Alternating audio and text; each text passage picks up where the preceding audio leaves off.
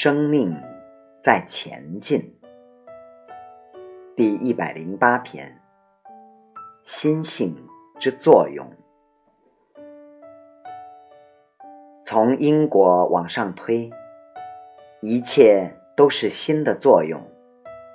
因果上面有个更高的运作原则，叫做心的作用。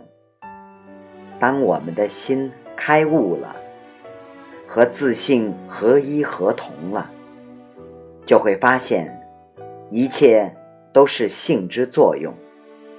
心之作用还是人心的，性之作用已是佛性空性，就是道。佛家讲，一切都是性之作用；道家讲，道之作用，一切都是。真理在运作，所以我们说上帝创造了万事万物。这个上帝代表道，就是真理。中国字有一个叫做德。我看过有一本书，过去有些中国字是古代有些觉者入定之后的感觉。宇宙大爆炸。刚好有十四个同心圆，每个人都依循着宇宙的真理运作，叫做德，都依照道在运作。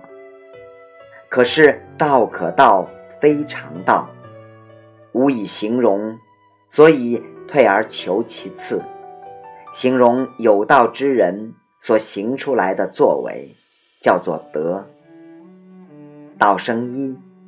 一生二，二生三，三生万物，一本散万书，和心生万法是一样的。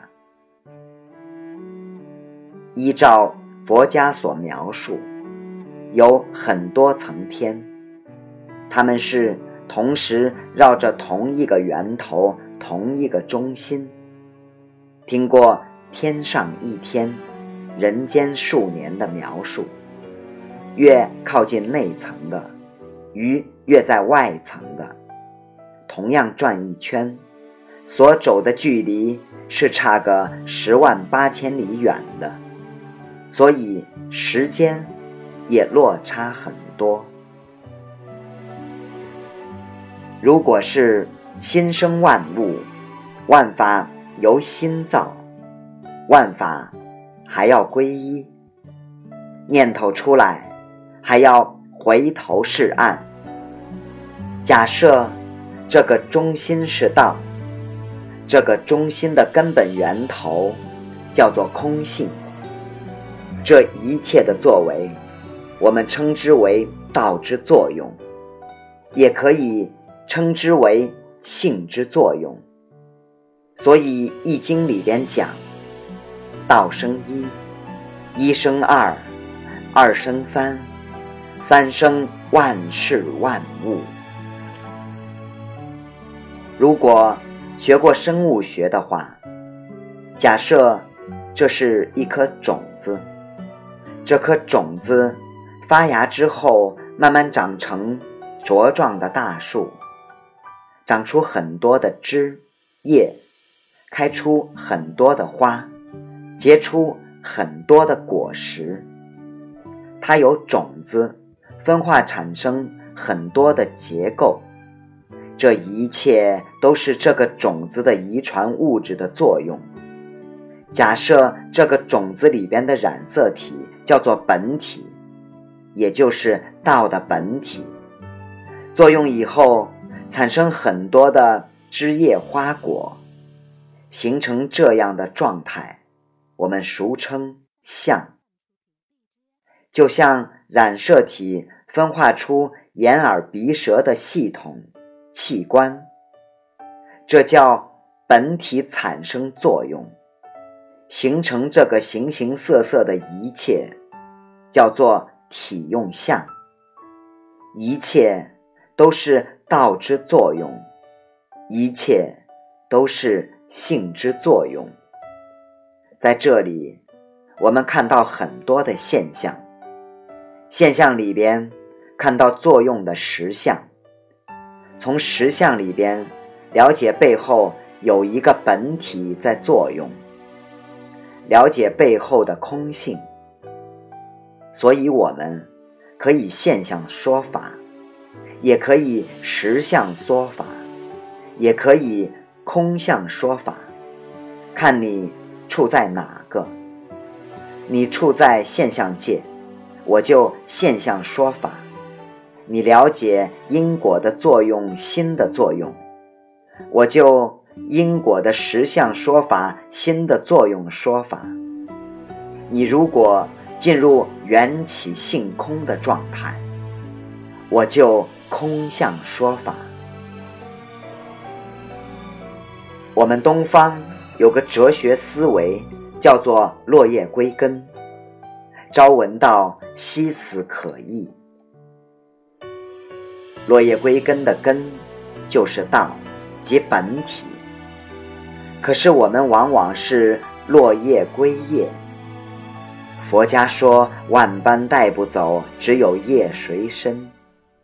因祸无明，造业受苦。造了太多业，根本没有悟道，所以我们都在贪嗔痴慢疑里边流转，所以我们都是。落叶归叶，没有落叶归根，回到道。所以道是本体，外在的一切都是相，叫做体用相。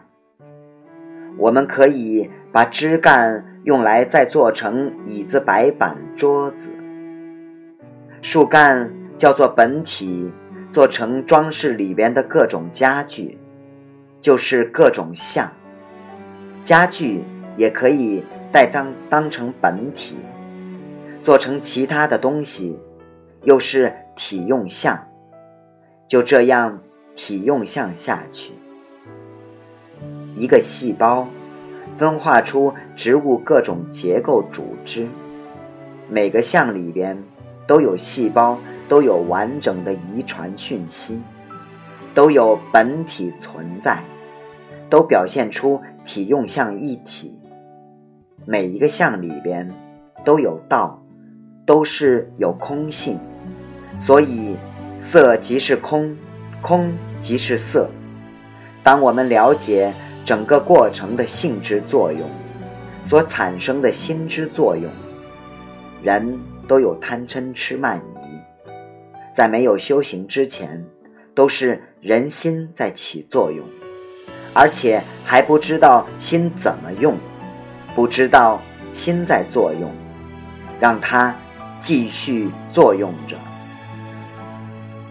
但是我们的认知还停留在道理层面，有些还停留在人事物上面，还在事情上面绕，还不明理。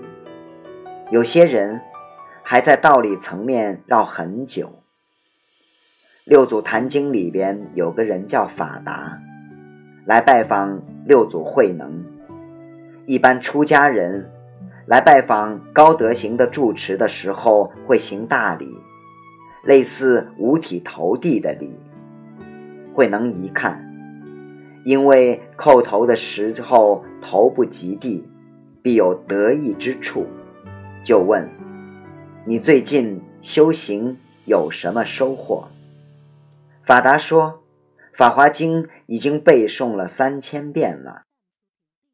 《法华经》蛮厚的，他已经背诵三千遍，他很得意这件事情。慧能就问：‘那里边讲什么？’回答说：‘不知道。’那这部经典以何为宗？回答说：‘不知道。’那它。”和那个收音机有什么差别？和那个念佛机有什么差别？但他却很得意洋洋。